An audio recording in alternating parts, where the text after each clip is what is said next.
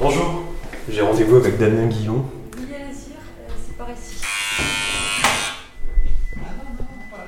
La salle.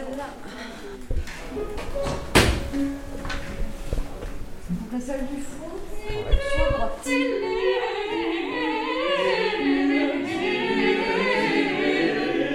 Alors nous sommes à l'Opéra de Rennes aujourd'hui dans la salle Nougaro qui est la principale salle de répétition de l'opéra.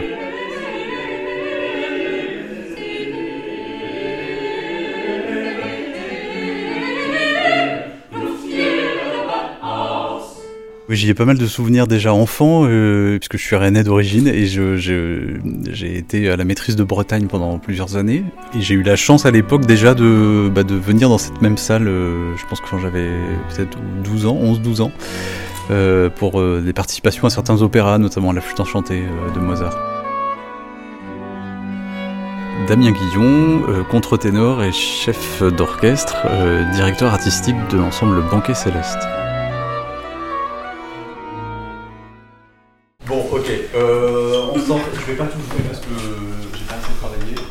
Par exemple, si je prends 20, 27, euh, vous voyez, un truc comme ça ouais. Quelque chose comme ça. Hein. Alors aujourd'hui, je faisais une répétition avec les élèves du Pont Supérieur, qui est euh, donc une école sur Rennes, qui est le, pôle supérieur de, musique, comme il y en a dans toutes les régions maintenant. Euh, et en fait, on prépare un concert euh, qui aura lieu le samedi 21 septembre, euh, qui est avec mon ensemble, le Banquet Céleste, et j'y ai associé les étudiants chanteurs pour, pour chanter un chœur qui, a, lieu à la fin d'une cantate de, Jean-Sébastien Bach. Une cantate qu'on dit sacrée, puisqu'elle est sur un texte religieux, mais qui est une cantate pour, donc pour alto solo, donc c'est moi, moi qui la chanterai, qui a aussi été écrite pour baryton d'ailleurs. Euh, et c'est euh, c'est une cantate qui, euh, en gros, dit je suis heureux de quitter ce monde terrestre pour aller vers le, le, monde de Dieu qui sera forcément un monde meilleur. Voilà, en gros, le, en très schématisé l'esprit de, de, de, la pièce. Et puis on jouera une autre pièce qui est pour cette fois deux voix solistes, ténor et alto, avec Thomas Hobbes, un ténor anglais. et cette, cette pièce-là est pour le coup profane, c'est-à-dire que Bach l'a écrite pour le, premier de l'an. Euh, c'est une pièce qui a été écrite pour, donc, pour des festivités euh, à Köthen lorsqu'il était euh, maître de chapelle là-bas.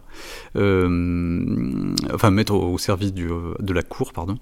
Euh, et donc c'est une, euh, pièce qu'il a écrite euh, avec deux, personnages, le personnage du temps qui, parle du passé et puis le personnage, un personnage de la Providence qui lui parle du, du, futur en disant que tout va mieux se passer, etc., qu'on va là aussi vers un monde meilleur. C'est souvent une idée qui est très présente chez Bach. Donc voilà, deux, deux pièces euh, qui sont très différentes, très contrastées. Ouais, très bien. Et euh, un tout petit peu plus legato encore au début. Et un peu comme, euh, je parle souvent de ça, mais un peu comme si vous tiriez un arc jusqu'à Zeiten. Et Zeiten doit être un peu le moment où ça, où ça relâche un peu faire house. Et puis là, plus de soleil dans les yeux encore. Vous êtes en résidence ici depuis 2016 euh, et ça a été renouvelé jusqu'en 2021. À quoi ça sert? Ce mot résidence, il faut lui donner euh, un peu de sens, c'est-à-dire qu'on est, on est en fait euh, euh, une sorte de, d'ensemble associé à l'opéra pendant, euh, pendant trois années. Donc on a un bureau qui est mis à disposition par l'opéra, et puis surtout artistiquement, euh, c'est l'assurance pour nous d'être programmés dans la saison, dans la saison de l'opéra à diverses reprises sur, sur des projets que je propose et avec qui on discute, qui sont discutés avec le, le directeur de, de la maison. Est-ce que c'est une forme d'enracinement pour le banquet céleste? Alors je l'espère, en tout cas c'est le sens de la démarche pour moi. Euh, c'est vrai que j'ai eu très envie de revenir à Rennes euh, et dans la région Bretagne plus généralement, mais aussi dans la ville de Rennes à laquelle je suis très attaché. Euh, et j'avais envie euh, bah de, d'y apporter mon savoir-faire euh, quelque part et de, pouvoir proposer euh, un peu de musique ancienne ici à l'opéra et puis plus généralement dans, dans, la ville et la région. Je vis à Rennes maintenant, je suis revenu. J'espère que, que, avec le banquet Céleste, mon ensemble, on pourra rester de nombreuses années. Ouais. Allez jusqu'au bout de votre réponse. Quand vous dites remettre un peu de musique ancienne à Rennes, qu'est-ce que ça veut dire? Ah non, alors j'ai toujours, c'est pas qu'il y en a pas, il y en a, il y a, il y a plein d'initiatives qui sont très belles. Je pense d'initiatives aussi au conservatoire et puis l'opéra programme de la musique ancienne depuis longtemps. mais je pense qu'il y, y, a la place et en tout cas on voit depuis qu'on est en résidence ici qu'il y a un public qui suit et qui n'est pas forcément le même public tout à fait que celui qui vient écouter euh, de l'opéra euh, euh, de la période classique ou de l'opéra du 19e. Il y a un public qui vient parce que c'est de la musique ancienne et parce qu'ils aiment la période de la Renaissance et du baroque et qu'ils aiment venir écouter cette musique. Donc je pense qu'il y a effectivement une place qui... en tout cas, il y a, un public qui existe et, que l'offre l'offre était peut-être un peu trop réduite jusqu'à présent. Et il est possible d'exister euh, en parallèle des musiques dites euh, actuelles euh, qui sont bien soutenues ici et bien représentées Oh bah je pense oui, c'est vrai que les musiques actuelles sont très représentées voilà, pour le coup dans, dans, toute la région Bretagne et puis la ville de Rennes est très engagée aussi. mais la musique classique a quand même sa place dans la ville aussi, je, je pense aussi à l'Orchestre de Bretagne, évidemment l'opéra qui a une saison très riche et puis qui, qui, fait un travail assez formidable. Euh, donc euh, oui, je pense que c'est amener une pierre de plus peut-être euh, ce, côté musique ancienne, disons. On n'aurait pas de public, ce serait gênant, mais, mais, mais je pense qu'il y a une vraie, une vraie envie, une vraie demande.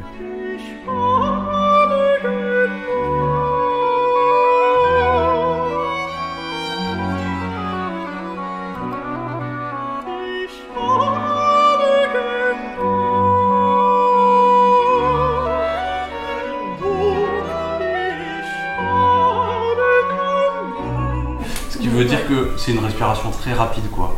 Et ça un peu plus large peut-être aussi le début. Pas Glück, euh, chantez pas en tout cas Glückselig, Glückselig Même chose à 53-4 mais là c'est clairement écrit euh,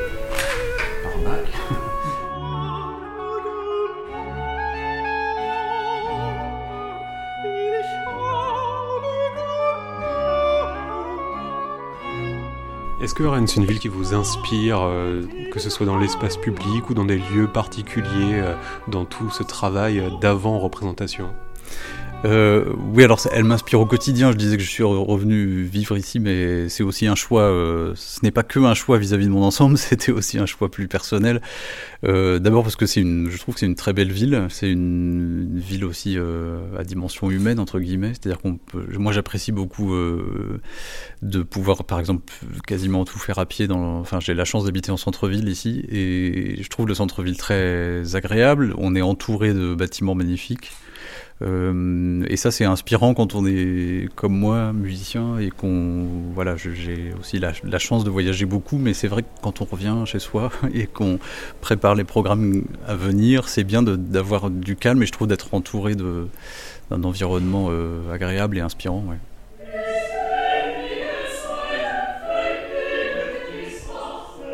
La résidence, c'est pas uniquement euh, faire des programmes de concert dans la salle de l'opéra, euh, c'est aussi euh, tout un programme de médiation culturelle. Alors, ils sont divers, je vais pas tout, tout détailler, mais on, travaille main dans la main avec l'opéra pour ça, sur différents partenariats, des, actions qui ont lieu dans des écoles. Je pense à une action que l'on fait sur le chant choral, avec aussi avec Mélisme, qui est l'autre chœur en résidence ici, et que l'on fait dans les écoles, à, dans des écoles à pas, mais aussi avec des, des chœurs de, de, quartier, de centres sociaux, etc. Donc ça, c'est toute une démarche de euh, d'amener effectivement de, faire découvrir la, musique euh, baroque à, des gens qui n'en ont jamais fait ou à des enfants qui ne lisent pas la musique, euh, qui ne chantent pas forcément. Euh, donc ça, fait partie d'abord de nos envies euh, avec le banquet de, s'inscrire aussi euh, bah, sur, la ville dans, des actions pour faire découvrir notre, la musique que l'on défend. Euh, et puis on a différents partenariats qui se mettent en place aussi au fur et à mesure de, ces années de résidence. on va aussi travailler avec les, prisons, on va travailler avec des associations de, sourds et de malentendants, ce qui peut paraître surprenant quand on fait de la musique, mais il y a en fait des solutions pour les, les pour les, malentendants qui ont diverses, enfin en tout cas divers degrés de surdité, pour pour les faire participer à des, expériences musicales. Voilà. Il y a des solations notamment notamment d'appareils qui se branchent et qui qui permettent de, comment dire d'augmenter les fréquences ou les vibrations. donc pour les gens qui sont vraiment atteints de surdité profonde, ça leur permet de, quand même ressentir des, vibrations, donc des choses assez inédites pour eux. C'est aussi euh, faire venir éventuellement des gens à l'opéra qui n'y seraient pas venus euh, sans ce type d'action, parce que euh, parfois ils, ont en tête que que l'opéra est encore très élitiste ou que les places sont extrêmement chères ou voilà. Donc c'est des idées qu'il faut parfois déconstruire un peu comme ça. Donc ça, ça, fait aussi partie de, ce, de notre travail je pense est-ce que les langues qui sont chantées, euh, que ce soit l'allemand ou l'italien, peuvent être un frein aussi selon vous? Oui et non. Euh, oui et non parce que la plupart des la plupart des opéras maintenant sont faits avec des, des surtitres ou des sous-titres, donc euh, c'est très facile et c'est pas vraiment perturbant, donc c'est très facile de suivre. Là où on pouvait vous entendre pendant la répétition avec les étudiants appuyer sur certaines particularités de, de l'allemand. Glückse est vraiment le z très très important aussi. Glückselige Zeiten et faites vraiment une petite césure. C'est-à-dire euh, Glückselige Zeit, le ton on le chante presque pas. Hein. Chaque langue a sa musique propre euh, et son rythme aussi. Euh, et, effectivement, quand Jean-Sébastien Bach écrit euh, de la musique sur un texte en allemand, il a aussi la, rythmique de la langue dans la tête. Et c'est en plus l'époque baroque, une époque où on écrit la musique pour souligner le sens du texte. C'est-à-dire qu'on va utiliser beaucoup de choses qu'on peut appeler des figuralismes, c'est-à-dire que la musique va illustrer exactement le mot que l'on est en train de chanter. Donc si on parle des larmes, par exemple, on va avoir une, une plutôt une, une courbe musicale qui descend vers le bas comme le mouvement des larmes qui coulent. Euh, donc ça, c'est des choses sur lesquelles on, travaille beaucoup dans la musique ancienne. Euh, c'est euh, faire entendre, le, faire entendre la signification des mots dans la musique. Et ça, c'est quelque chose euh, qui marche lorsque vous rencontrez par exemple euh, des enfants qui ont l'habitude d'écouter euh, des morceaux autotunés Alors oui, ils adorent les enfants. Souvent, ils ont une petite, une première réaction de surprise qui passe par le rire un peu parce que ils, connaissent pas forcément, ils n'ont pas forcément eu beaucoup accès à la musique classique en général. et par exemple, si on se met à chanter devant eux, voilà, simplement le fait, le fait d'avoir quelqu'un devant eux qui se met à chanter en direct, c'est parfois très surprenant. Euh, euh, et donc il y, a souvent une petite réaction de surprise comme ça, mais très vite, euh, la plupart du temps, très vite, soit ils accrochent vraiment et alors ils ont beaucoup de questions qui viennent, soit ils sont, pour certains, parfois plus dans le mutisme, mais dans une forme de fascination comme ça. voilà, puis on a des enfants qui accrochent moins, bien sûr, mais, mais souvent, souvent le, la découverte avec les, enfants est intéressante. Ouais. D'autant plus avec votre voix de contre-ténor. Alors oui, ça toujours. Euh, alors moi j'ai toujours une petite technique maintenant pour leur euh, présenter, euh, pour leur présenter ma voix qui est un peu particulière. La, voix avec laquelle je parle est une voix de baryton basse, disons, donc très classique, mais j'utilise une voix que tous les hommes possèdent, mais la plupart du temps sans le savoir, pour chanter. C'est en fait un autre registre vocal qu'on peut appeler une voix de tête ou une voix de fausset, et donc une, une voix plus aiguë. Euh, et ça, évidemment, ils sont très surpris parce que ça se rapproche plus de la voix féminine euh, que de la voix masculine, donc euh, tout de suite, c'est un peu surprenant de, voir un garçon avec de la barbe qui chante comme une fille. mais donc souvent, je leur fais un peu des exemples, d'abord avec ma voix parlée, je chante avec cette, ce registre-là, et puis ensuite, je leur explique que je peux utiliser un autre registre. Et ouais, souvent, bah là aussi, il y a de la surprise au départ, et puis souvent, c'est ensuite, ils, oublient un peu. Ouais.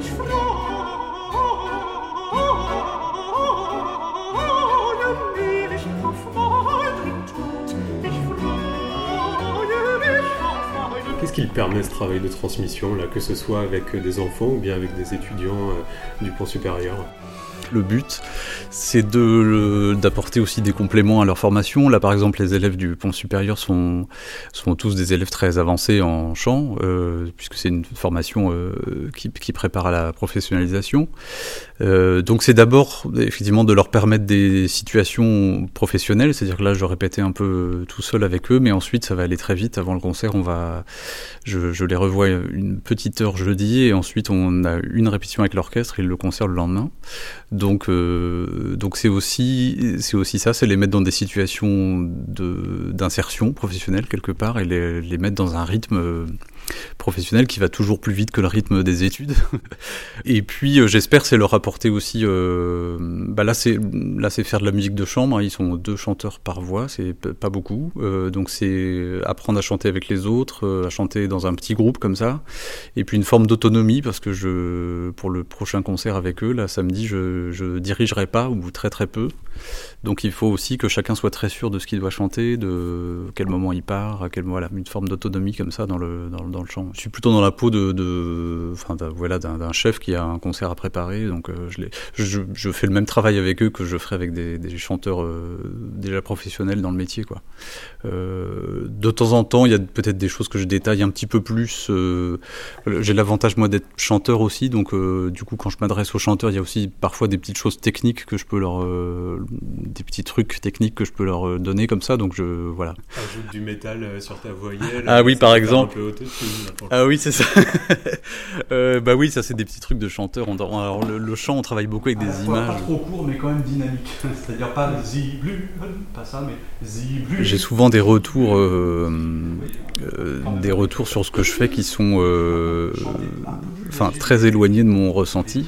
On peut parfois s'être senti extrêmement bien à un concert et puis euh, et puis on n'a pas forcément des retours de gens qui ont été très touchés par ce que vous avez fait. Euh, et parfois on fait des concerts où on a l'impression un peu de lutter parce qu'on n'est pas très en forme ou parce que euh, voilà, pour diverses raisons, qu'on est un peu malade, ou voilà, ça arrive euh, quand même fréquemment. Euh, et donc, certainement que inconsciemment, on va chercher un peu dans les réserves et on va chercher des choses dont on n'est pas très conscient. Et parfois, là, on a des retours de gens qui, qui nous ont dit que c'était très émouvant et qu'ils avaient été très touchés par ce que vous veniez de faire, alors que vous, vous avez lutté pendant une heure sur scène.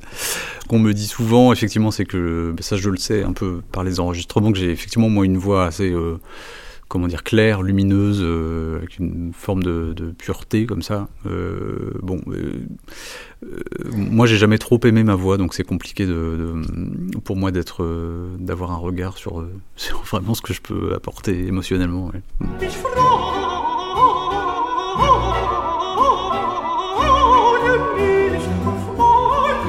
Exercice pour euh, terminer, si vous aviez euh, trois adjectifs pour euh, qualifier la musique baroque Je dirais vivante, colorée et en mouvement. Ici Rennes, voir, comprendre, partager.